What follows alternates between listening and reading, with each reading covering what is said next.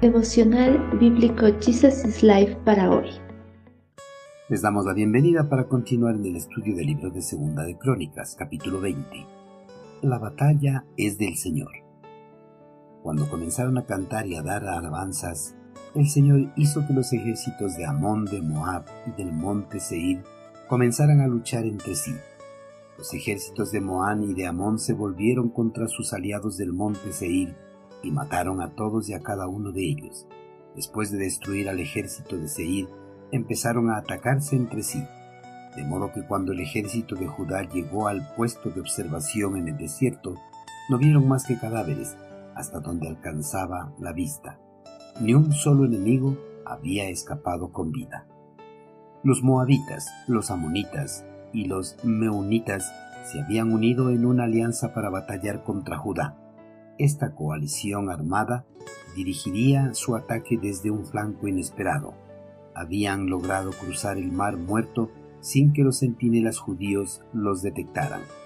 El enorme ejército enemigo se apareció en la puerta de Jerusalén sin advertencia, dándole muy poco tiempo o casi nada para que el ejército judío se preparase para la batalla. Cuando el monarca del reino judío se enteró de la amenaza enemiga, era demasiado tarde para emprender una estrategia de batalla, pues sus enemigos estaban listos para atacar. En medio del caos y la aflicción, Josafat no comenzó a llamar a sus tropas para la batalla, como lo hubiera hecho un rey mundano. En cambio, hizo acopio de su fortaleza espiritual declaró un ayuno nacional y convocó al pueblo a una solemne reunión religiosa. Él sabía que la ayuda de Judá vendría de su eterno Creador, que hizo los cielos y la tierra. Una vez que todo el pueblo se había reunido en el templo de Jerusalén, el monarca se levantó y dirigió a su pueblo en oración a Dios.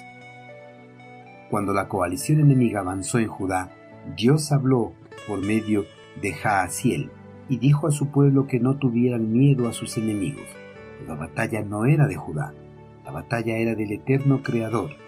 Al escuchar la respuesta de Dios por medio de Jaasiel, Josafat ordenó a los cantores de su pueblo que dirigieran al ejército de Judá en cánticos de alabanza al eterno Creador. Cuando el ejército de Judá avanzaba al lugar de la batalla, todos los cantores levitas empezaron a cantar y a dar alabanzas, y el Señor hizo que los ejércitos de Amón, de Moab y del monte Seir comenzaran a luchar entre sí. En aquel día, mientras el pueblo de Dios entonaba el cántico de fe, el eterno Creador trastornó la oposición para que los soldados peleasen entre sí y se destruyesen los unos a los otros. Por eso, en su llegada al campo de batalla, el ejército de Judá y los cantores levitas solo encontraron cadáveres de sus enemigos tirados a lo largo de todo el territorio. Dios había peleado por ellos y les había dado la victoria sobre sus enemigos. Ni un solo enemigo había escapado con vida de las manos del Señor. Queridos hermanos, el rey Josafat, cuando la coalición armada de los moabitas, los amonitas y los meonitas rodearon su reino, acudió al eterno Creador en oración para que les libere de la coalición armada.